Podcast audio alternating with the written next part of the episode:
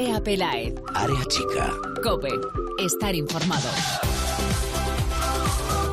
¿Qué tal? Muy buenas, bienvenidos una semana más al espacio en cope.es dedicado al fútbol femenino. Bienvenidos a Área Chica. La huelga del fútbol femenino va a comenzar el fin de semana del 16 y 17 de noviembre, tras el parón de selecciones del próximo fin de semana, no de este 2-3, sino del siguiente, en el que España se va a enfrentar a Polonia en el próximo encuentro clasificatorio para la Eurocopa de Inglaterra, para el que, por cierto, ya tenemos lista de convocadas. La ha facilitado esta mañana Jorge Vilda en la ciudad del fútbol de Las Rozas. Ahora la repasamos. La huelga, por cierto, tiene carácter indefinido. Subrayo, fin de semana del 16 y 17 de noviembre no va a haber fútbol en la primera Iberdrola por la huelga de las futbolistas.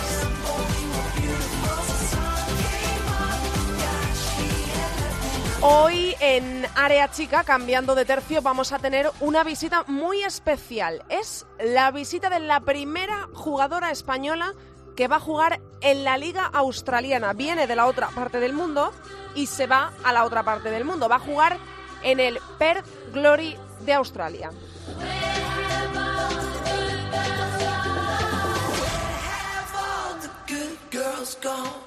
Seguro que con estos datos ya sabéis quién es. Digo que viene del otro lado del mundo porque va a aprovechar el parón de la liga estadounidense en la que jugaba hasta ahora en el Seattle Reign, que llegó por cierto a semifinales del playoff y se va a marchar a Australia para jugar. Yo creo que ya lo habéis adivinado todos, pero si no, os lo digo. Hoy, en Área Chica, hablamos con la internacional Celia Jiménez.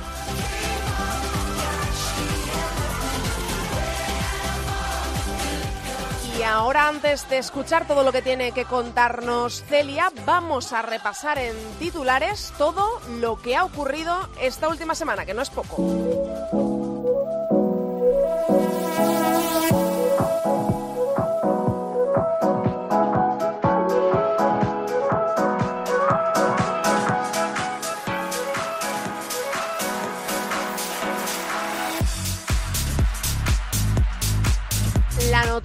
Por supuesto, en el fútbol femenino sigue siendo la huelga. Una huelga que, como ya hemos contado, ya tiene fecha programada para el próximo fin de semana, 16 y 17 de noviembre, coincidiendo con la novena jornada de la primera Iberdrola. Tiene carácter indefinido esta huelga. Eso quiere decir que las futbolistas comienzan esta huelga el 16-17, pero no se sabe cuándo va a terminar, a no ser que las partes se pusieran de acuerdo, algo que a estas alturas parece bastante, bastante complicado. Esta mañana hablaba el seleccionador Jorge Vilda en rueda de prensa para dar esa lista de convocadas para el partido clasificatorio para la Eurocopa ante Polonia. Hablaba el seleccionador y, por supuesto, ha hablado de esta huelga que copa la actualidad del fútbol femenino. En el anuncio de esa lista, Jorge Vilda ha dicho esto sobre el parón de las jugadoras. Pues sí, lo primero que hay que decir es que respetamos absolutamente el derecho de convocar una huelga, ellas la, lo tienen.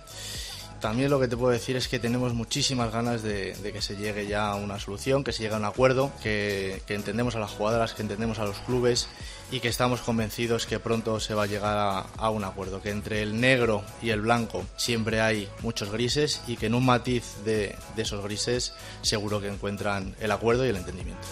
Estamos deseando todos que se llegue a ese gris entre el blanco y el negro de jugadoras y clubes. Estas han sido las palabras esta mañana del seleccionador, como digo en esa rueda de prensa, anunciando la convocatoria. La convocatoria que ha resultado ser de 23 jugadoras para ese encuentro ante Polonia el martes 12 de noviembre a las 6 de la tarde en Lublin, en eh, la ciudad polaca. Hay muchas ausencias por lesión. Eh, Amanda San Pedro, Vicky Losada, Naikari García y Marta Carro son ausencias bastante notorias. Y el resto de la lista está conformada por las guardametas Sara Serrat, Sandra Paños y María Sunquiñones, defensas Ona, Irene Paredes, Mapi León, Iván Andrés, Andrea Pereira, Marta Corredera y Leila Wahabi, centrocampistas Alexia Putellas, Virginia Torrecilla, Patrick Guijarro, Irene Guerrero, Aitana Bonmatí y Ángela Sosa. Y como delanteras,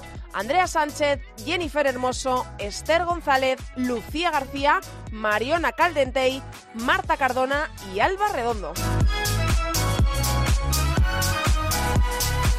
Por cierto que el seleccionador también ha anunciado la creación de una selección promesas que nace con el objetivo de llenar el hueco entre la categoría sub-20 y la absoluta y también para que las veteranas que no tienen su sitio en el máximo equipo tengan una categoría para poder seguir jugando. Esta selección que se va a convocar tres veces al año trabajando de manera conjunta con el primer equipo, con la absoluta, va a ser dirigida por Montse Tomé, es la asistente de Jorge Vilda en la absoluta.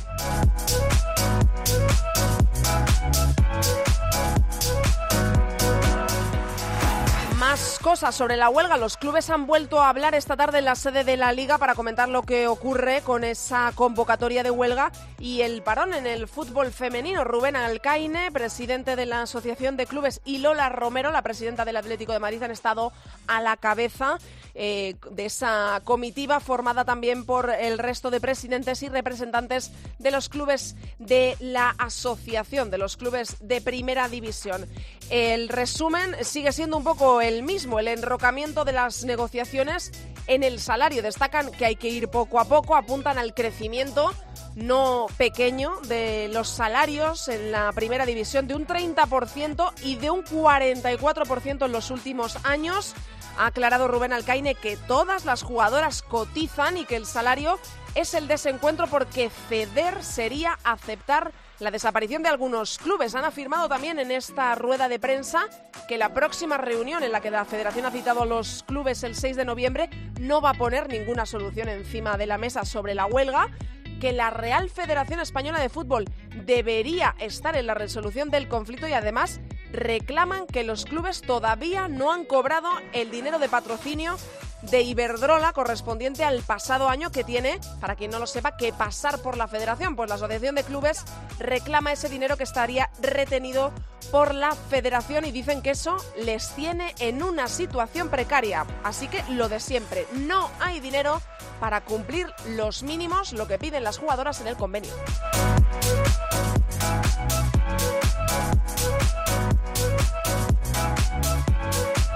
Para la jornada número 10 hay una noticia, una buena noticia, y es que el Granadilla Tenerife va a volver a jugar en el Heliodoro Rodríguez López. Va a ser, como digo, en esa jornada número 10 y lo va a hacer ante el Betis.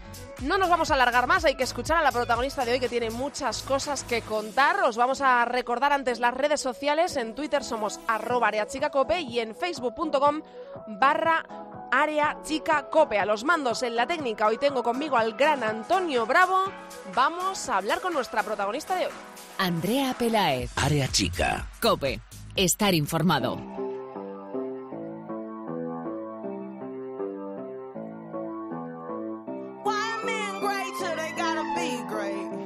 Me hace mucha ilusión la entrevista de hoy en Área Chica porque desde hace mucho tiempo que, bueno, pues por las agendas de las jugadoras, evidentemente, es muy difícil que puedan venir aquí al estudio a hacer una entrevista presencial. Y hoy es el caso y es muy especial porque se ha venido del otro lado del mundo para hacer entrevistas. Porque me acaba de confesar que está pasando los pocos días de vacaciones que tiene haciendo entrevistas. Si os digo que viene de Estados Unidos, ya os podéis hacer una idea de quién es. Es Celia Jiménez. ¿Qué tal, Celia? Hola, ¿qué tal? Bueno, muchas gracias por emplear tu tiempo de descanso en estar haciendo las entrevistas, que te lo agradecemos de corazón, ya De lo sabes. nada. No tienes jet lag, tienes una cara estupenda ahora mismo, vamos. Sí, bueno, la verdad es que lo del jet lag no sé si lo tengo porque no he dormido las suficientes horas como para saber si tengo ya el horario cogido o no. No, no te podría contestar. No, si lo tuvieras, no se te nota en absoluto. Gracias, un, es un placer verte. Bueno, ¿cómo estás? ¿Cómo te encuentras después de haber anunciado que vas a ser la primera jugadora que va a jugar en la Liga Australiana? Después de eh, todo lo que has vivido allí en Estados Unidos, lo primero es cómo estás ahora mismo, cómo está Celia Jiménez. Pues bueno, muy contenta, muy emocionada. Como bien dices, eh, acabamos de cerrar la temporada en Estados Unidos. Ha sido un sueño hecho realidad. Desde que llegué a la universidad era algo con lo que soñaba, que quería que se hiciese realidad. Y bueno, pues qué mejor forma de hacerlo que encima clasificándonos para los playoffs. Y ahora que ya hemos terminado eh, esa etapa, bueno, pues comienza otra igual eh, de emocionante. Australia, como bien dices, eh, es algo nuevo, algo, un nuevo reto, un nuevo país, una nueva cultura y me apetece muchísimo. Creo que, que voy a aprender no solo personalmente, pero también a nivel futbolístico, a nivel mental. Me voy a enfrentar a unos nuevos retos y confío en que sean todos eh, positivos y que me hagan pues mejor persona y mejor futbolista. Cuando Celia empieza a jugar al fútbol o decide que una de las cosas que quiere hacer en su vida es jugar al fútbol, porque ahora hablaremos del lado eh, académico que es espectacular también, yo creo que es conocido por todos porque es algo siempre que hay que mencionarlo y valorarlo, pero cuando Celia Jiménez se plantea que también quiere una parte de su vida dedicarla al fútbol, piensa en algún momento que va a terminar jugando en Estados Unidos siendo la primera jugadora que va a hacerlo vía draft y que después se va a ir al otro lado del mundo, a Australia, o esto es la vida que te va llevando por donde te va llevando. pues la verdad que no, que evidentemente eh, el primer recuerdo creo que tengo relacionado con el fútbol es en el patio del recreo. Me acuerdo que sonaba la sirena para anunciar el recreo y yo volaba las escaleras del, colegio hacia abajo para elegir el mejor campo. Eh, en mi colegio teníamos como tres campos, pero uno era de chinos y los otros eran de cemento. Entonces yo cogía el que tenía las líneas mejor pintadas y bueno, pues evidentemente en aquel momento simplemente disfrutaba del deporte. También jugaba tenis, también hacía karate y me encantaba la competición, me, encantaba eh, ese trabajo en equipo, el respeto, los valores y creo que eso a día de hoy es lo que me sigue moviendo, eh, aunque ahora he estado jugando en Estados Unidos y ahora en Australia, creo que esos son los valores y, y algo que, que llevo en mí y que es lo que me mueve día a día. Es que eh, es espectacular porque evidentemente hay carreras que se pueden medir en, eh, copas, en medallas, en lo que sea, pero es que ahora mismo estoy hablando con una jugadora que tiene 24 años, que ha jugado en Estados Unidos, va a jugar en Australia, ha jugado aquí en España y que tiene dos mundiales nada más y nada menos a sus espaldas, con 24 años. Es que es una cosa que yo de verdad eh, me pongo en tu situación y si la analizas fríamente es algo que es muy difícil de ver dos mundiales. O sea, los dos en los que ha participado España, en los dos has estado tú. ¿Eso qué sensación le da a uno mismo? Pues la verdad que eh, es difícil ponerlo en palabras. El primer mundial en Canadá fue algo impresionante. El hecho de que España se clasificase, poder representar a tu país en la máxima competición a nivel mundial, bueno, evidentemente las Olimpiadas también, pero la primera vez que España se clasificaba para un mundial, eh, recuerdo el partido de Brasil con, con especial eh, memoria, recuerdo que el campo estaba lleno, que estábamos teníamos un córner a favor y después de que bueno pues recuperaron el balón estaba intentando gritarle a mis compañeras para que volviesen y la gente o sea estaba gritando por encima de mí. Yo estaba intentando decirle que bajasen pero no podía. Entonces ese momento fue muy especial poder vivirlo en, en un ambiente como es un mundial, pero también ahora, después de Francia, me he dado cuenta de lo muchísimo que ha crecido el fútbol femenino, de lo bien que se están haciendo las cosas, pero sobre todo también de cómo la gente se está volcando. Eh, veíamos familias con las camisetas de las jugadoras, con los nombres, con los números, veíamos niñas que estaban gritando, por favor, un, autógrafo. Y bueno, pues eso es bonito, ¿no? El deporte de por sí, como comentaba antes, son valores, ese, ese respeto, esa competición limpia, pero incluso poder compartirlo más allá con la gente que no solo está en el campo es algo impresionante. ¿Qué diferencias te encontraste de, Canadá, tanto en eh, el Mundial a nivel general, me refiero, como en la propia selección? O sea, erais ya, evidentemente, muchas de las jugadoras que llegasteis a Francia, jugadoras experimentadas, luego había jugadoras que era la primera vez que, estaban con la absoluta en una cita, así como, por ejemplo, eh, me vienen a la cabeza Lucía o Naikari. Eh, ¿Qué diferencias te encuentras tanto en el grupo que llevó Jorge Vilda, eh, y por aquel entonces eh, Quereda a Canadá y en lo que es el Mundial en general. Pues creo que, eh, bueno, este año, este pasado verano en Francia ha sido muy positivo. Creo que el equipo estaba estaba en un, momento muy bueno porque contábamos con esa experiencia de gente que ya había participado en Eurocopas, que tenía la experiencia del Mundial pasado en Canadá, pero también teníamos esa chispa, esa alegría, ese torbellino de la gente que venía de categorías inferiores y que venía a comerse el mundo, ¿no? Creo que eso hizo al equipo mucho más fuerte y bueno, pues evidentemente los resultados se notó. En cuanto a la experiencia del Mundial en sí, eh, Canadá fue como la primera vez que nos enfrentamos a esas emociones, a esas sensaciones y fue un, momento, eh, evidentemente, de los más bonitos de, mi carrera deportiva. Pero sí que es verdad que en Francia pues noté, noté eso, muchísimo más arropo de la gente. Eh, las calles estaban llenas de, de gente que había viajado desde la otra parte del mundo solo para venir a ver este mundial. Y fue algo increíble poder compartir esa experiencia desde el lado de las jugadoras con la, con, con la afición ¿no? y de, de verdad sentir ese, ese, esa emoción mayor de, de, la competición o del equipo del que formas parte, sino de ese lenguaje general o ese lenguaje internacional que es el fútbol. Y qué pena eh, que se nos escapó por nada el partido de Estados Unidos, que yo estaba allí, eh, yo creo que había un sentimiento entre los periodistas que estábamos allí había un sentimiento un poco de, bueno, primero de, de, de, no de resignación, sino de reconocimiento que te vas a enfrentar a la mejor selección del mundo, a jugadoras que, que tú conoces muy bien, eh, y, y, tienes ese sentimiento de, madre mía, por lo menos que no nos goleen. y de repente os plantáis en el campo eh, con, con un con un sentimiento, con una cosa de estamos aquí, hemos llegado aquí, no tenemos absolutamente nada que perder. Llega ese gol, que yo creo que es uno de los goles que más he celebrado en mi vida y a la vez me quedé congelada. Y nos vamos con esa sensación de rabia, ¿no? De qué cerca hemos estado de las mejores del mundo, que luego se proclamaron otra vez campeonas. ¿Ahí qué quedó? ¿Qué sentimiento quedó, Celia? ¿Más de rabia o de orgullo de en la próxima vamos a estar ahí?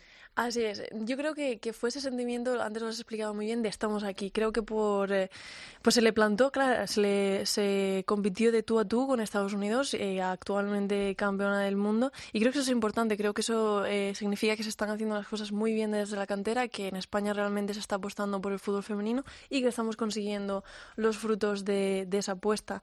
Entonces creo que, que, es una lectura positiva, que evidentemente eh, siempre es bueno reconocer que te queda por crecer que te queda por mejorar pero creo que el poder eh, enfrentarte de tú a tú a cualquier potencia mundial, eh, evidentemente es una seña buena eh, de que las cosas se están haciendo bien en España. Y todo esto compaginándolo con una carrera de ingeniería aeronáutica que ya has terminado, por cierto. Así es, así es. ¡Vamos! Ter terminado, por favor, que no me, nadie, nadie, o sea, no habría dinero en este mundo para decirme tienes que volver a empezar de cero. No. Jolín, tiene que ser difícil, ¿no? O sea, imagino que a, a, pesar de todas las facilidades que seguro que te darán en Estados Unidos, porque eh, tengo amigos deportistas que están allí eh, compaginando y que principalmente se van allí por eso, por las facilidades que te dan en las universidades allí para jugar, pero no tiene que ser nada fácil esto. Bueno, eh, a ver, fácil en la vida creo que, que hay pocas cosas, eh, ver la, te la, televisión y poco más, ¿no? eh, pero al final es cuestión de pasión. Eh, desde muy pequeñita yo sabía que la ingeniería me encantaba. Eh, a mi madre, la pobre, le desarmaba el secador, le desarmaba eh, el teléfono de estos antiguos de la ruletita, ah, todo ¿sí? lo que pillaba por medio lo desarmaba. Menos mal que ahora soy capaz de ponerlo junto, porque si no, ay madre. pero, pero bueno, creo que, que, al final es eso, ¿no? Cuando de verdad eh, has encontrado tu camino, cuando de verdad tienes claro lo que quieres hacer, eh, pues da igual cuánto esfuerzo requiera, al final la recompensa lo, vale la pena. Y en ese sentido creo que el hecho de haber estudiado y haber competido al mismo tiempo me ha ayudado. Creo que es una, una lectura positiva porque muchas de las cosas que he aprendido a través del deporte las he podido aplicar en, en el tema académico y viceversa. Al final he ido aprendiendo o puliendo el tipo de persona que soy y me ha ido ayudando a crecer en, en el otro ámbito o en el ámbito paralelo. ¿Cómo es la vida allí de un deportista de alto nivel allí en Estados Unidos? Cuando tú vas, eh, te vas para allí, eh, haces tu maleta y te vas tan lejos de tu familia, eh, tan joven, tan, tan pequeña, pero dices, piensas que lo tienes claro, como nos estás contando que has tenido claras muchas cosas en tu vida desde el principio. ¿Qué te encuentras al llegar allí? ¿Es, ¿Es, todo mejor de lo que te esperabas? ¿Es, ¿Es lo que te esperabas? ¿Cómo es la vida allí en Estados Unidos para compaginarla con el deporte? Eh, ¿A nivel profesional o a nivel universitario?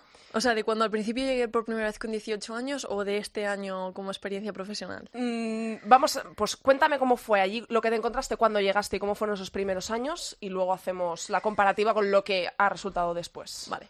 Pues eh, al principio cuando llegué, te voy a ser completamente honesta, y me estabas, pues claro, yo la imagen que tenía de Estados Unidos era un poco pues Nueva York, Los Ángeles... Claro. Eh... Sí, la que tenemos un poco todos, ¿no? Y Exactamente, de... exacto, que ves las películas y dices, sí. No, dices eh, de película de Hollywood. Exacto, no todo Estados Unidos es así. Nota. Sí, sí. Cuando aterricé eh, en el, en, en, con el avión, pues eh, eso fue mi primera impresión de ah, pues los edificios no son tan altos, no son tan altos. Y ahí ya me di cuenta, claro, ya dije, vale, a lo mejor si no estoy en una de las ciudades más grandes del mundo es como Madrid y Barcelona. No, pero fuera de bromas, eh, fue una experiencia increíble. El, creo que el sistema académico está perfectamente... Eh, está, está diseñado para, poder compatibilizarlo con, con, el deporte y no solo eso, sino que de ambas partes recibes muchísimo apoyo. Por ejemplo, en la Universidad de Alabama teníamos una biblioteca solo para estudiantes atletas en las que teníamos acceso a tutores en caso de que perdiésemos clase por desplazamientos de los partidos y de la otra forma también eh, los profesores siempre han sido eh, flexibles y han comprendido que pues eso, si teníamos que a lo mejor entregar una tarea antes o, hacer un examen antes porque el fin de semana teníamos que viajar, eh, sin, sin, problema ninguno. Y creo que eso es importante porque al final eh, estás persiguiendo tus sueños, evidentemente estás haciendo algo que requiere de muchísimo esfuerzo y de mucho sacrificio, pero también saber que tienes un sistema que te respalda y que te apoya eh, hace que las cosas sean posibles. Eh, y ahora cuando ves en el punto en el que están aquí eh, tus eh, compañeras, muchas de ellas en la selección, ya sabes que se han declarado en huelga, las jugadoras aquí en España, y que esa huelga se va a hacer después del próximo parón de selecciones de que España juegue ante Polonia. Eh, ¿Has podido hablar con alguna de tus compañeras que juegan aquí para eh, un poco pulsar cómo se encuentran ellas en toda esta vorágine que ahora mismo están eh, envueltas de hacer miles de entrevistas porque la gente quiere escucharlas, de pedir algo que los clubes dicen que no tienen? Ahora mismo, ¿qué, idea tienes de lo que está pasando aquí y, y cómo crees que están viviéndolo tus compañeras?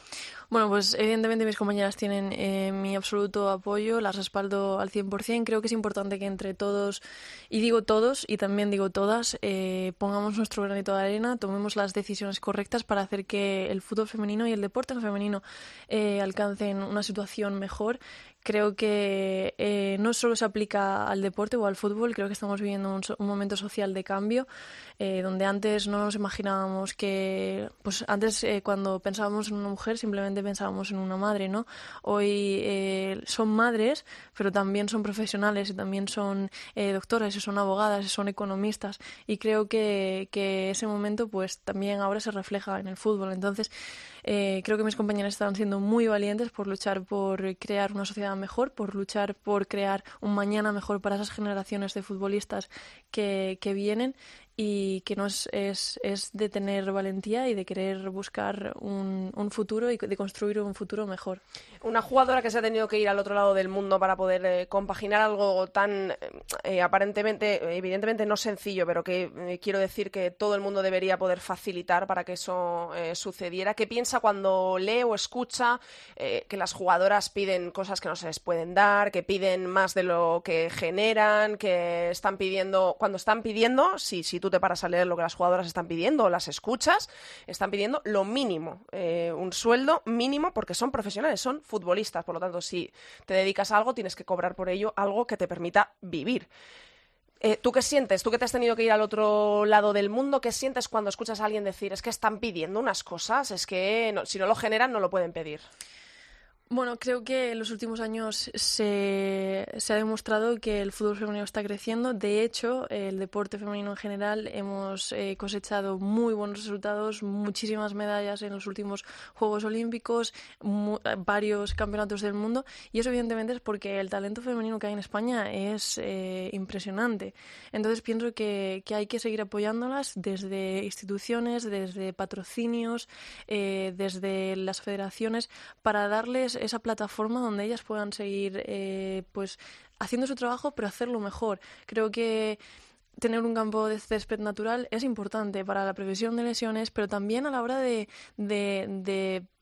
proponer ese espectáculo que al final es el fútbol, ¿no?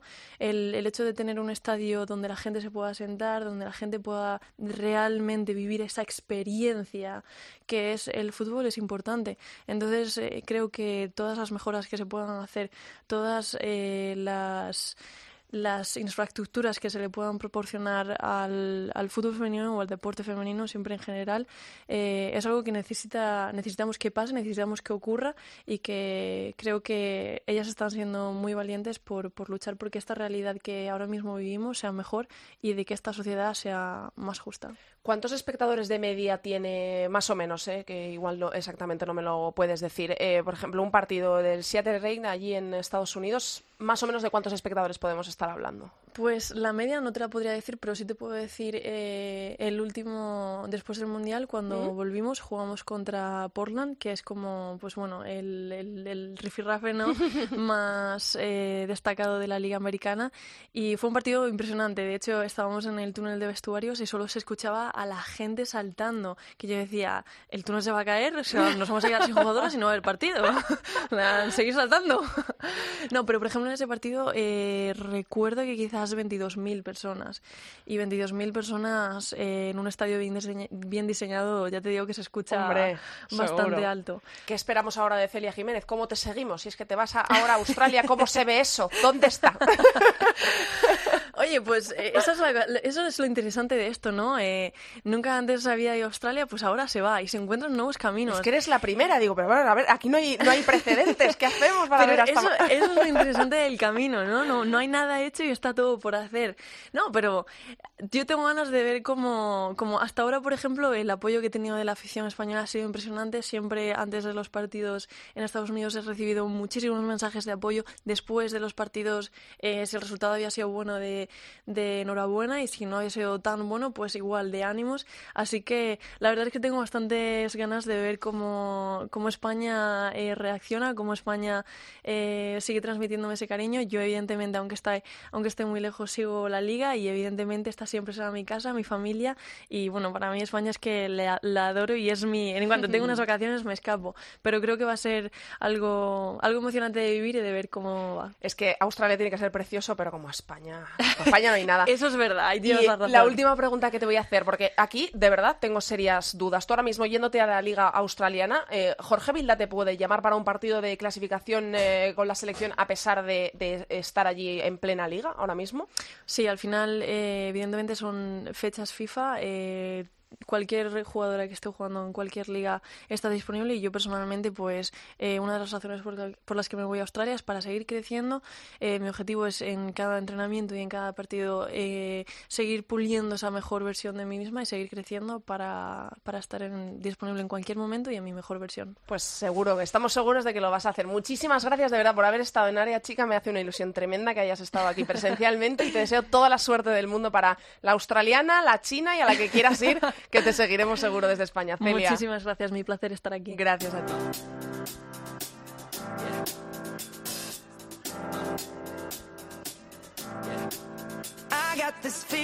Andrea Pelae. Área chica. Cope.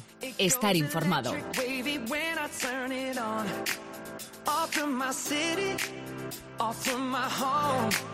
We're flying up no ceiling when we in our zone. I got that Da gusto escuchar a Celia Jiménez cómo habla con tan solo 24 años. Es, un placer hablar con ella y está pues de, ruta de, entrevistas, porque no sé cuántas se había hecho antes y no sé cuántas le quedaban todavía por hacer a Celia, que estaba unos días aquí en España antes de viajar al otro lado del mundo para comenzar a jugar la liga australiana. Igual de placer me produce hablar con las dos mujeres a las que voy a saludar, que son eh, Chantal Reyes y Lalu Albarán. Hola, Chantal. Hola, Andrea, ¿qué tal? ¿Cuánto tiempo? ¿Cuánto tiempo? Hola, Lalu. Hola, se me había olvidado vuestra voz ya. había restringido las tertulias, había tanto, tanto que contar las pasadas semanas que me era imposible meter una tertulia con todas las entrevistas y todo lo que había que meter en el programa, pero ya no se me podía pasar. De esta semana ya no podía pasar y teníais que volver. Además, la pareja de moda, porque es que sois las tertulianas del Área Chica 2019, vamos. A mí me estaba entrando ya la, angustia, ¿eh? De oíros. Es un placer volver a oíros. Hay muchas, muchas, muchas cosas que contar de, de, estas semanas atrás. Por supuesto, el tema principal que envuelve ahora el fútbol femenino, que es la huelga, que ya sabemos cuándo es. Pero eh, yo quiero empezar preguntándoos por lo más actual ahora mismo. Hemos conocido la lista de Jorge Vilda para ese partido partido ante Polonia, que es clasificatorio para la Euro. Y quiero que me digáis, eh, bueno, es una línea continuista. Yo creo que no hay grandes novedades, salvo las jugadoras que se han quedado fuera por lesión, pero es lo primero que os quería preguntar. ¿Qué os parece esta lista? ¿Si os sobra alguien? ¿Si os falta alguien después de estas jornadas que se han jugado entre lista y lista? Chantal. Bueno, pues a ver, así en líneas generales, como dices, será un poco previsible, pero es cierto que a lo mejor ya han hecho algún cambio, por ejemplo, en la portería, Sara Serrat, sí, a mí me gusta mucho, pero al final prácticamente no ha jugado, entonces, no sé, quizás Ullastres o incluso Solarqué, que ya estuvo la otra vez, eh, te diría eso. Y después, eh, la única jugadora así que quizá no habría llevado, aunque entiendo que se la lleve por el tema gol, es Esther González, que tampoco ha empezado muy atinada de cara a portería. Hay mucha gente que reclama a Mapi, ¿no? Sí, no sé si decirte Mapi o Carol Férez, que ha empezado muy sí. bien. Sí, sí, sí, Entonces quizá eso. Y después Andrea Falcón es cierto que vuelve de lesión, pero creo que aporta mucho, mucho desborde, así que con ella sí que me quedaría. Entonces quizá esos dos nombres los únicos que me pueden chirriar un poco. Sí, yo creo que, que un poco en el resumen, ahora la nos dice su impresión, yo creo que en el resumen es un poco el sentir de todo el mundo, ¿no? Porque eh, yo creo que más o menos, pues lo que decimos, es una línea continuista, están las que eh, más o menos se entiende que deben estar, eh, salvo esas lesiones, pero sí que se escuchaban un poquito más de críticas en la convocatoria de Sara Serrat, más que nada, nadie duda de su capacidad, por supuesto, pero por falta de minutos, y también arriba, que, con eso de que nos falta gol, tenemos a dos delanteras ahora mismo en un momento muy dulce, como son Mapi y como es Carol Férez, eh, de la que Irene ha sacado la mejor versión, yo creo, y sí que faltan un poco, ¿no? Lalu, ¿tú coincides? Coincido sobre todo en el tema de Carol, porque me parece además que tiene unas cualidades que a lo mejor no tiene otra, pero sí que está Marta mm. Cardona, con lo cual, pues bueno, una por otra lo puedo lo mm. puedo perdonar, como aquel que dice. Pero sí que es verdad que igual que Irene ha recuperado la mejor versión de Carol, eh, María Pri ha recuperado la mejor versión de Gemma, de Gemma Gil. Sí.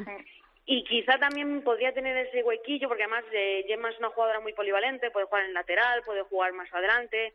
Y quizás sí que es esa posición que Gemma podría cubrir en cualquier sitio del campo, creo que a lo mejor una jugadora como Gemma sí que, sí que haría falta. Mm. Pero estoy de acuerdo en lo de Esther y lo de Carol, ¿eh? ¿Habéis, eh, ahora mismo en qué situación veis a la selección? O sea, la habéis ganando fácilmente con Polonia, es sobrada de calidad. Creo que el último eh, partido que jugamos ante Polonia perdimos 3-0. Sí, sí, perdimos 3-0. Entonces es un poco como un poco terapia de choque, ¿no? Porque puede parecer por nombre a priori que España puede estar por encima de Polonia en cuanto a, a fútbol, pero tienes ahí ese último resultado que no deja las claras quién puede ser el favorito para ese partido, ¿no? Lalu? Yo creo que como favorita tiene que ser España. Hmm. Y tampoco nos vamos a quitar ese peso. Somos favoritas, para mí lo somos por, por todo, por la mm, veteranía la que estamos hmm. cogiendo, por, por todo. Tenemos que serlo y así tiene que salir Jorge. No hay que respetar a Polonia porque es un rival, efectivamente, pero bueno, también tienen jugadoras como Eva Payor, que a mí me encanta, es una de, yo creo que hmm. junto a Harder es una de mis favoritas hay que respetarlas mucho, pero España tiene que ir a competir sabiendo que, pese que Polonia tiene dos o tres jugadoras a priori muy buenas y que es allí, eh, pero también diciendo, yo tengo 16 jugadoras buenas, eso es lo que tiene que primar. Eh, Chantal, ¿piensas lo mismo? Sí, totalmente de acuerdo. Es cierto que, en el otro partido, como, como decía la Lueva Payo, eh, estuvo muy bien, que a mí también me gusta mucho, pero al final, en conjunto, el, España es mucho más compacta y la calidad está en todas las líneas de, de la selección, entonces creo que no hay excusa y que hay que ir por el partido y bueno, habrá que ver, lo único, la única duda que me queda es cómo estamos de cara al gol, que es un poco eso lo, que, es. lo que siempre nos falla, ¿no? Sí, eh, claro, eso os iba a preguntar, que, que si tenéis esperanzas de que en un eh, próximo partido, ¿por qué no en el de Polonia, eh, se cambie un poco la imagen del cara al gol? O sea, si, si, si estáis preocupadas realmente por la falta de gol de la selección española, ¿o os parece algo pasajero, que es algo de transición hasta que las delanteras que ahora están teniendo más gol se asienten, o, o qué es lo que le pasa a la selección con el gol, Chantal? Pues es un poco, yo creo que el, tema del sistema, ¿no? Al final con un 4-3-3 están muchos más y como vimos en el Mundial, creo que 4-2-3-1 funcionaba mejor. A ver, es cierto que tampoco fuimos aquí una selección súper goleadora, pero empezamos como a crear más peligro. Entonces, realmente es que jugadoras sí que creo que hay que pueden desbordar como Falcón, como Lucía García, hmm. pero pero claro, eh, para mí es un poco adaptarnos y en vez de seguir en ese 4-3-3 tan lineal en el que vemos como damos mucho pase, pero apenas generamos peligro porque no hay verticalidad, es que para mí lo que habría que cambiar es un poco el sistema. No digo un cambio radical, pero mm. sí adaptarnos a darle mejor a las jugadoras, pues al igual que Jenny pide tener por detrás otra jugadora, por delante, perdón, pues eh, adaptarse de alguna manera a ello. Lalu. Yo, yo estoy bastante con el- pero Jorge siempre ha sido así, no ha sido muy vertical, que digamos, no Sí. nunca por la verticalidad en el juego, por eso yo creo que que bueno que habrá que ver también Lucía que se acaba de recuperar de una lesión que yo tenía mis dudas pero ante el español hizo dos goles Sí. que eso también lo echamos en falta la otra convocatoria Cardona creo que también llega muy bien así que yo creo que revertiremos ese problema y sabiendo contener las dos jugadoras que tiene Polonia a mí lo que me puede preocupar quizá es cuando lleguemos allí que no lo sé el tipo de césped que nos encontremos.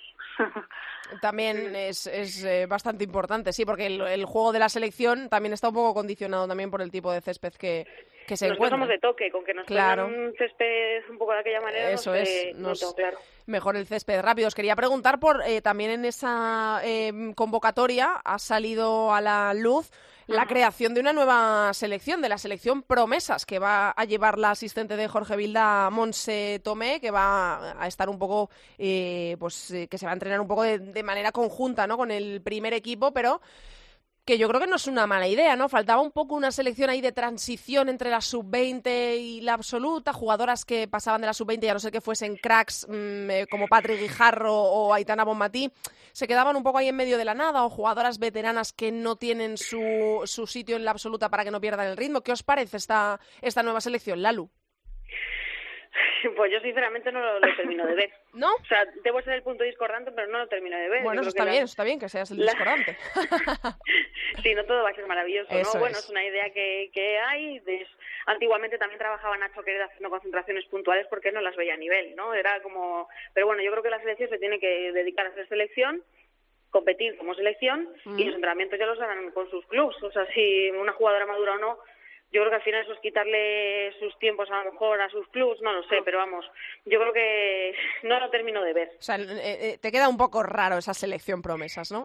Me queda como que sobra, sí. Chantal, ¿a ti? Eh, ¿Piensas lo mismo que Lalu o eres, eh, un- lo ves un poco con, de manera más optimista de, bueno, eh, no está mal ahí la, la nueva categoría?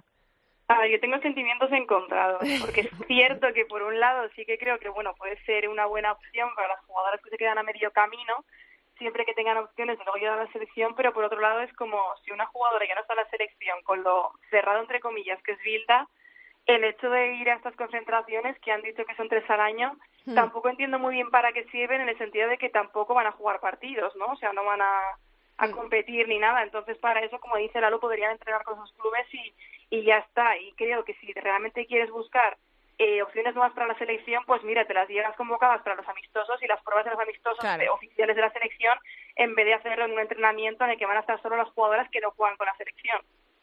O sea que a las dos, en resumen, os chirría un poco, ¿no? Que os parece un, un- poco innecesario, ya que existen amistosos también para eso, para hacer rotaciones en la lista o... A mí del todo, ¿eh? A mí me chirría del todo. A medias no. a mí me chirría del todo. Bueno, está, está bien, está bien. Vamos a ver cómo funciona y, oye, confiemos en que también si, si lo empiezan a ver un poco ahí como descolgada, pues que tampoco se hagan cosas por, por hacer, ¿no? Al, al tuntún. Em, el tema principal que eh, está en todos los sitios, que es la huelga, yo os quiero hacer solo una pregunta y me, lanzáis las opiniones que queráis, aunque no os esté preguntando por, ellas. Eh, ¿Apoyáis la, la huelga? ¿La, ¿Entendéis eh, una y otra parte, parte de clubes, parte de jugadoras? ¿Entendéis solo una? ¿Qué es lo que me queréis decir acerca de, de esta huelga que recuerdo va a empezar el 16-17 y de momento tiene carácter indefinido si nadie eh, logra que esto no sea así. Em, ¿Qué piensas de la huelga, Chantal? Eh, a ver, yo entiendo las dos partes, pero en este caso me posiciono un poco más de parte de, de las futbolistas. Eh, creo que, que se tienen que respetar unos mínimos. Como digo, entiendo a los clubes que, por ejemplo, pueden hacer frente a esos pagos, pero al final, si queremos tener equipos de primera, creo que las condiciones tienen que ser de primera. Entonces, para mí es un poco eh, la parte de la futbolista que, que la entiendo más que la de los clubes en este caso. Pero claro, al final ves clubes humildes que saben que no, que sabes que no pueden hacer frente a esos pagos y yo lo que digo es que entre dentro pues la federación, ¿no? Que tantos millones que había, pues que a ver dónde están.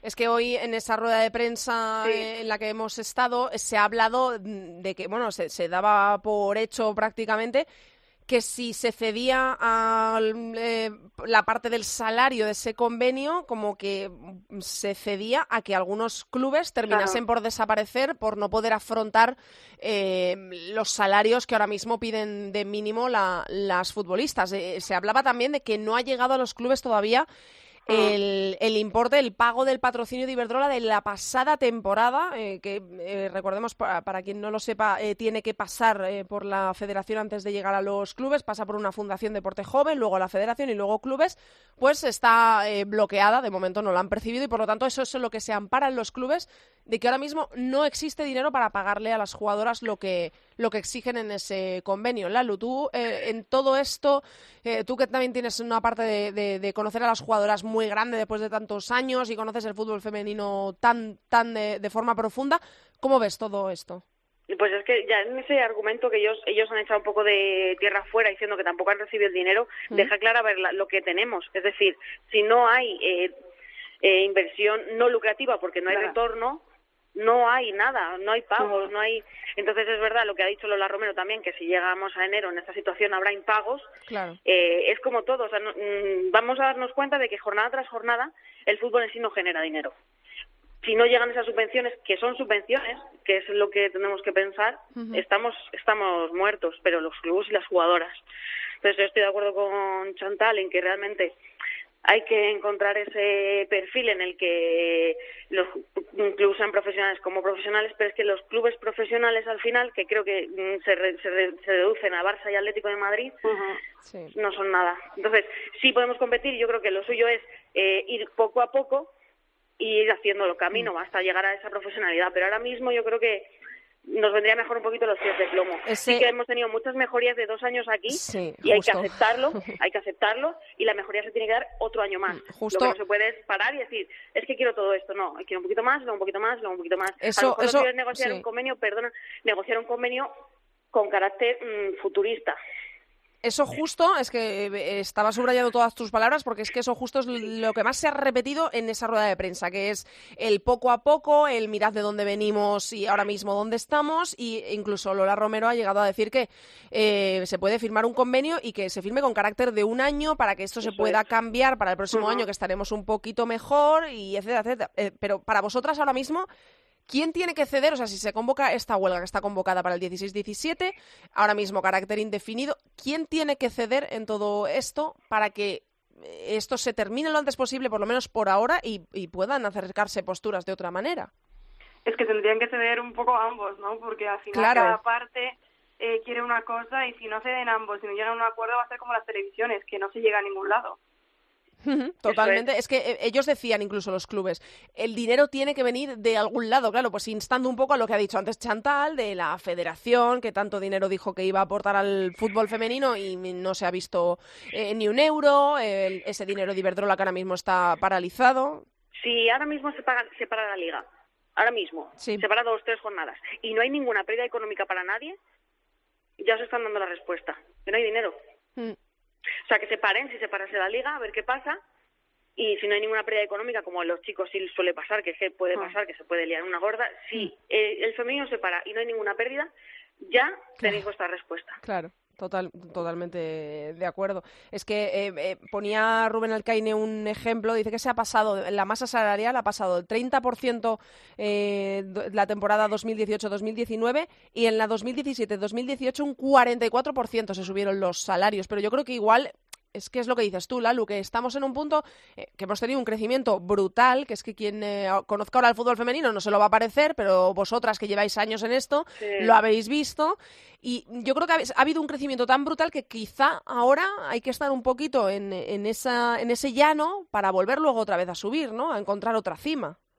Eso es. Yo creo que yo en mi trabajo lo he hecho, ¿eh? Se firman convenios con, con un año aquí, otro año aquí y otro año aquí no tiene por qué ser ya de ya. Hmm. No sé si es que todos están un poco mal asesorados o, o no lo termino de entender, o, quer o queremos hacer ruido, no lo sé, no lo entiendo mucho muy bien. o sea que estamos en un punto un poco que, que, que entendéis a clubes y a jugadoras, ¿no? Jugadoras que, que evidentemente eh, pidan lo que creen que merecen, eh, son trabajadoras, tienen que estar amparadas por un convenio, pero eh, lo decían en la rueda de prensa, todas cotizan, porque claro, también se está dando una um, un poco una situación, un halo, quien habla de esto y no lo conoce, o quien habla y no tiene los suficientes conocimientos, es mm. que parece que las jugadoras estén eh, desamparadas totalmente por los clubes, y eso tampoco es así, hay que ser justos con todas las partes, evidentemente. Para recibir las subvenciones tiene que ser obligación de que todas estén dadas de altas en seguridad social. Claro.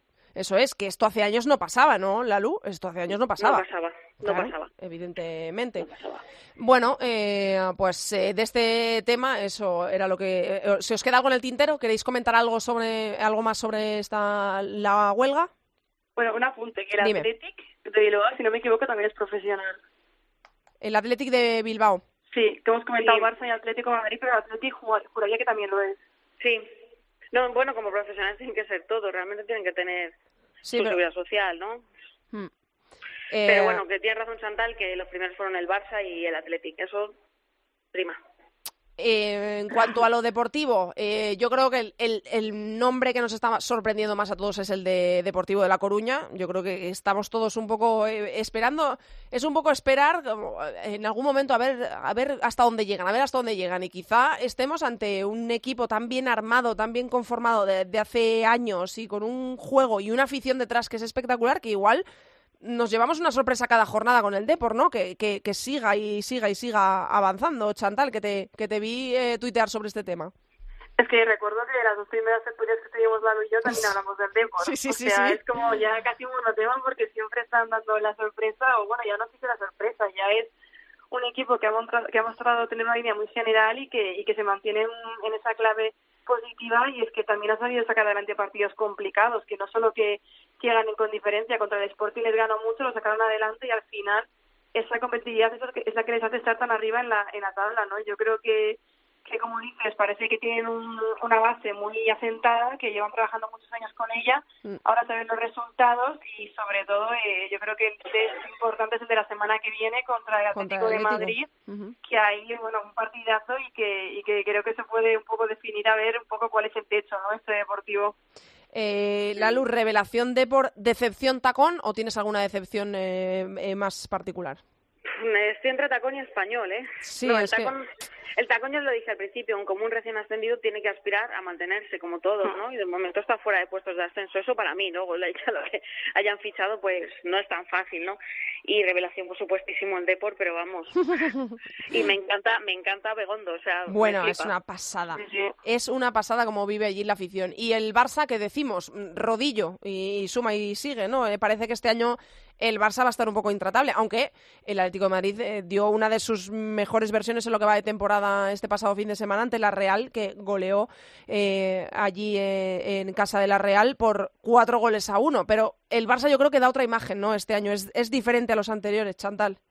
Sí, al final está haciendo un poco lo que se le exigía con los fichajes que estaba teniendo. O sea, esta temporada, algo que no fuera lo que está haciendo de campo ahora sería sería sorprendente y al final decíamos que iba a ser Hansen diferencial, eh, no sé si todos sabían hasta qué punto cómo lo está haciendo. Mm. y bueno, parecía que, que goleaba solo en casa, el otro día contra el Madrid tampoco le salió mal, eh, ha conseguido salvar partidos que otras, que otras temporadas no lo ha hecho, como el del Sporting, también gracias a Soala, entonces bueno, yo creo que, que, que, que en esta continuidad se están tales como dices y y bueno, que, que lo tienen cerquita como para, para ganar este año, pero queda mucha liga y ya sabemos lo que pasa en esas ligas con el Atlético, así que tampoco cantan la victoria para nadie porque es muy larga la temporada y al final un fallo te puede condicionar mucho en una liga en la que se decide por, por tan pocos puntos. Totalmente. Eh, Lalu, tú las viste el otro día de cerca, por cierto. En, en, te has vuelto famosa. O sea, eh, estoy muy agradecida de que me hayas cogido el teléfono porque estás en todas partes, ¿eh? no, la verdad es que sí, soy Daniela. Daniela, por favor, qué cosa, qué cosa más bonita, qué cosa más bonita. ¿Qué, qué, qué, qué impresión te dio el Barça viéndole jugar allí in situ en casa del Madrid?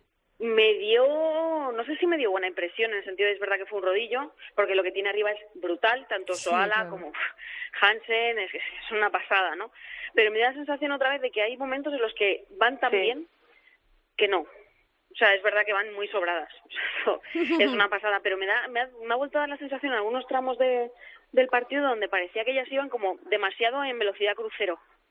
y, y, tuvieron que depender de un zarpazo de Osoala, quizá, un par de ellos, pero bueno, de momento van bien, están compitiendo, están ganando, pero me daría miedo que siguieran tanto tiempo en velocidad crucero, aunque le metieran la goleada al Madrid. Pero les costó meter el primer gol, eso sí. Sí. Bueno, vamos a ver lo que pasa con el Barça, con el Atlético, con el Depor, que es que ya hay que meterle ahí en todas las quinielas. Vamos a ver hasta, hasta dónde es capaz de llegar ese Super Depor. Y lo vamos comentando aquí. Un beso enorme a las dos y muchas gracias por haber estado hoy en la tertulia de Área Chica. Un beso grande. Enorme para vosotras, gracias. Un abrazo, chicas. Andrea Pelaez. Área chica. Cope. Estar informado. You know I'm back, like I never left. I never left. Another sprint, another step, another step, another day, another breath, another breath. Been chasing dreams, but I never slept. I never slept.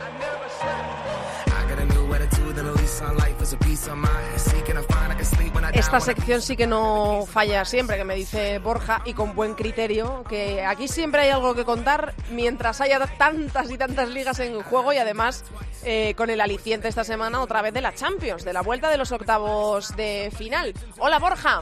Hola, ¿qué tal? Siempre hay cosas que contar, ¿eh? que yo siempre te digo, ¿qué me cuentas esta semana? ¿Tienes algo que contarme? Y siempre me dices, hay muchas cosas que contar y me haces Sí, su, su que tengo la super cabeza como un bombo, su super resumen y, y así ya tenemos muchísimas cosas de las que hablar. Bueno, lo primero te voy a preguntar eh, lo inminente que va a ser la vuelta de Champions. Hay eliminatorias eh, totalmente decididas, como la del Barça que ganó 0-5, como la del Lyon que ganó 4-0, como la del Bayern que ganó 5-0, la del Wolfsburgo 6-0, es que hay auténticas goleadas. El PSG 4-0.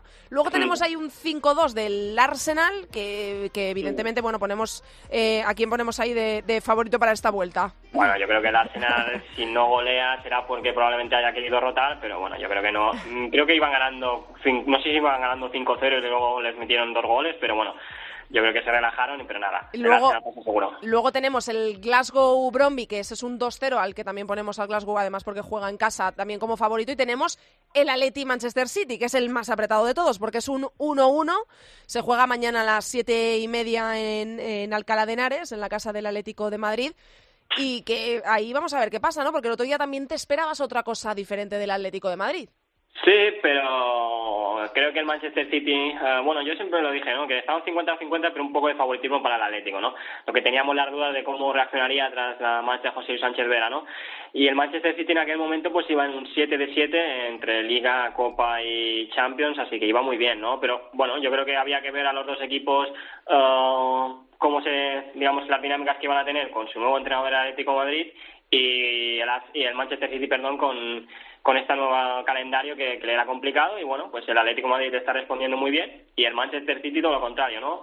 Eh, empató contra el Atleti, eh, perdió contra el Manchester United en Copa de la Liga y este fin de semana ha perdido en, en Liga Inglesa, así que realmente viene mal. Ha perdido a Jose Manión, eh, la lateral izquierda que jugó, en la- digamos, en el otro día en el partido de ida. Ha recuperado, si no me equivoco, a Stanway y a Ellen White, pero bueno, vienen de lesión.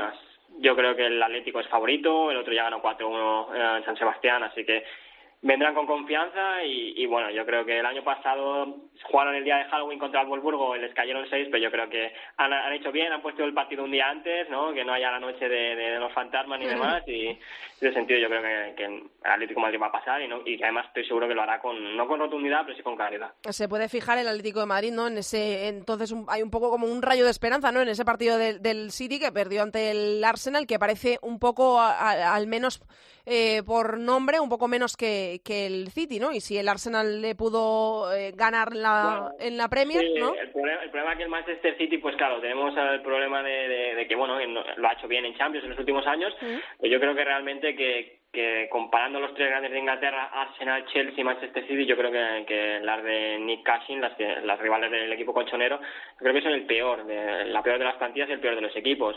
Claro, es verdad que se falseó un poco todo porque empezaron muy bien la temporada contra rivales de, no, de, de mucha entidad, pero yo creo que su nivel real es el tercero de Inglaterra. Yo creo que era el peor de los ocho grandes que estaban en esta Champions. Bueno, eh, Ahora digo es- ganan, pero bueno. Sí, sí, es el- eh, a la inversa totalmente. ¿eh? Eh, bueno, eh, tenemos que hablar de la Liga Estadounidense, que por cierto acabamos de, de estar hablando hoy en Área Chica. La protagonista ha sido Celia Jiménez, que viene de jugar allí con el Seattle Reign, que recordemos que alcanzó las semifinales de los playoffs y que al final se lo llevó un poco el, el favorito, ¿no? Borja, no, no, Sí. no podemos tratar de sorpresa lo que pasó en la final. Eh, North Carolina, eh, otra vez ganadora del título. Yo, cuando se supo la final, dije, por favor, que no sea la final como el año pasado, porque nos dejaron sin final Sí, también. nos en lo la dijiste aquí, parte. Y, y, bueno, realmente este año no han estado tan bien como, como las dos pasadas ediciones, pero, pero es que, bueno, son un rodillo, es un equipo físicamente.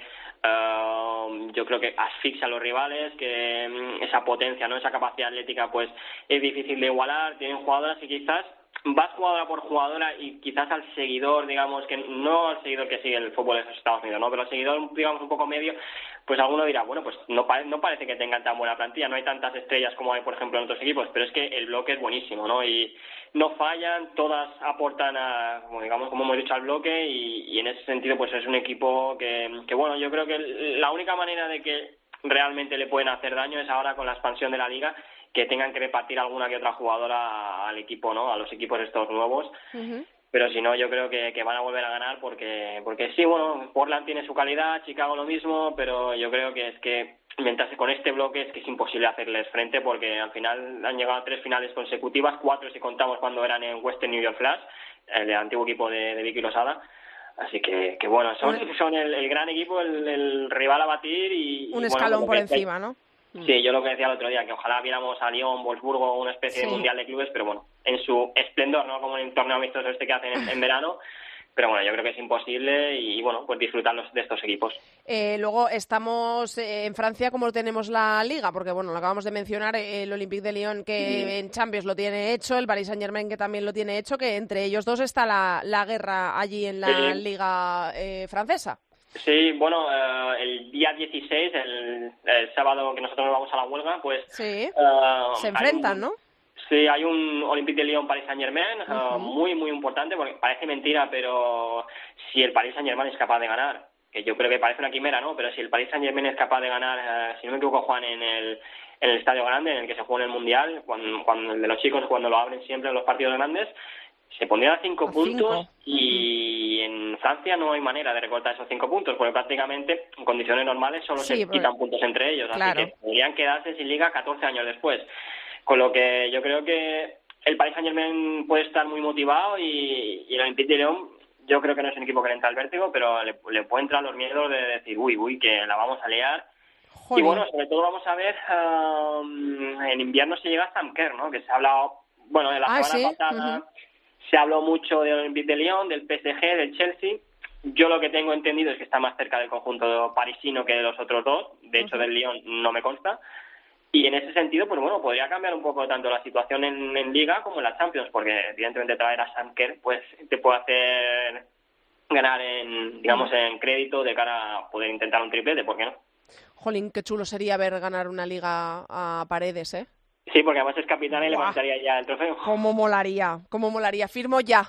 Voy a estar más pendiente de ese partido que ningún otro. Además, aprovechando la huelga aquí, vamos, ese me lo veo seguro, seguro. Y luego en Alemania, eh, eh, un poco de lo mismo en cuanto a la Champions. Tenemos ahí al Wolfsburgo arrasando con un 6-0, así que toda, tiene, digamos, todos sus, eh, sus ojos puestos en la, en la liga, donde también golea, ¿no? Porque también goleó. Es que esto del Wolfsburgo es otro sí, rollo. El Wolfsburgo haciendo cosas muy del Wolfsburgo, que es arrasar en muchos partidos y simplemente caer contra el Lyon.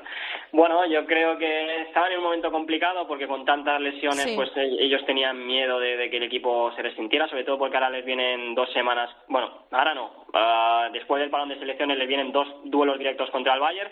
Eh, sobre todo el primero es el que tienen más miedo porque es en el que no se supone que hay algunas jugadoras que todavía no llegarán, que es ahí en Múnich, que es un partido único en Copa de Alemania, pero también son conscientes de que si, si ganan los dos partidos, es decir, bueno, mm, en el, evidentemente en Copa ya no tendrían al máximo rival y en Liga dejarían al Bayern a nueve probablemente, con lo que prácticamente sería igual que Paris Saint Germain si gana. Pero que ahí hay, un, hay un poco hay un poco rival ya es el, el Hoffenheim, ¿eh? Sí, bueno, en Alemania lo bueno que hay en Alemania es que siempre hay rivales donde te dejas puntos, ¿no? Oye, pero este año la verdad es que está sorprendiendo el Hoffenheim, lo hablábamos en los últimos dos programas, ¿no? Que son un poco como el Depor. Sí, me encanta, me encanta que digas, me encanta que digas se están haciendo un Depor. porque son como Zumbi Blanco, tampoco es un equipo es un equipo que no se mueve mucho en el mercado, porque tampoco, no es como en el equipo masculino que hay dinero, sino allí más van un poco más de cantera, fichajes, digamos, de segunda fila, y entonces en ese sentido, pues eh, me recuerda más al Depor que a otro equipo que a golpe, a golpe de talón intenta hacer una, una gran plantilla, ¿no? Así que bueno, pues el Volvo, pues eso, a, intentar buscar eh, minutos contra el puente, yo creo que van a rotar, aunque he visto a Eva Payor que eh, esto de las historias de Instagram tienen eso, que dicen que está lesionada, ¿no? Pero ha viajado, así que probablemente roten, pero también de minutos algunas jugadoras que vuelvan de lesión y, bueno, pues el Wolfsburgo, pues, pues nada, yo creo sumar estadística y poco más. Por cierto, hablas de Payor, ya lo comentaremos la próxima semana, que todavía nos da tiempo a hacerlo antes de que juegue la selección española, porque nos vamos a enfrentar a Polonia. Vamos a ver si llega, porque ¿Sí? Eh, el Wolfsburgo, la verdad es que ha sido con todas las jugadas y muy claro con cuando han tenido problemas de lesiones, ¿no? De cuándo, cuánto, para cuánto tiempo tenían con Payor, oh, y esto lo hablaba con una compañera que que bueno que, está por allí en Wolfsburgo que decía que bueno el club es un poco está ocultando un poco no saben quizás ellos no sepan ni siquiera hasta cuál punto tiene problemas Payol en esa rodilla en una de las rodillas. Y bueno evidentemente Polonia con Payol o sin Payol es como Polonia sin Lewandowski no sí claro sí, sí, porque, allí tienen a Piontek y a Milik y aquí en chicas pues está solo Payol ahí. Así que para España sería pues buenísima noticia no que, no estuviera pues el, mayor peligro que tiene Polonia pero con mucha diferencia bueno, eh, como digo, como tenemos la próxima semana todavía, pues ahí comentaremos y estudiaremos a Polonia y vamos a ver si evoluciona Eva Payor o, o no. Gracias, Borja. Hasta la semana que viene. Hasta la semana que viene, Andrea.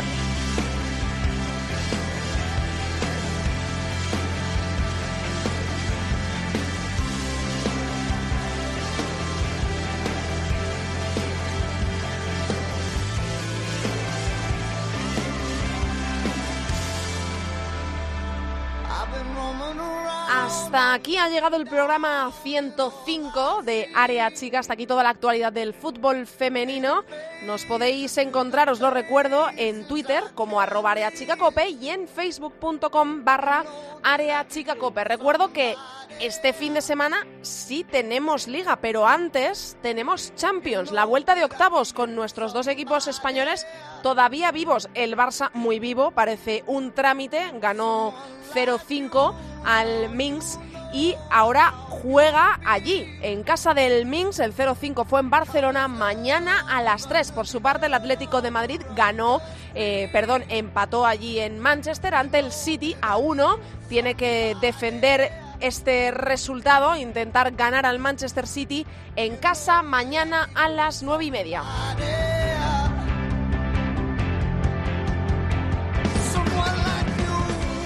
Lo que digo, este fin de semana que sí que va a haber liga. No hay parón, no hay huelga este fin de semana. Es para el 16-17 y antes habrá selecciones para este fin de semana. Logroño Madrid a las 11, a las 12 Sevilla Real Sociedad, para el domingo a las 11 Rayo Español, a las 12 Barça Levante, partidazo. Sporting de Huelva Valencia a la 1, a la misma hora Granadilla Athletic de Bilbao para las 4 y cuarto, Atlético de Madrid Depor, partidazo, y a las 6 cerrará la jornada un tacón Betis.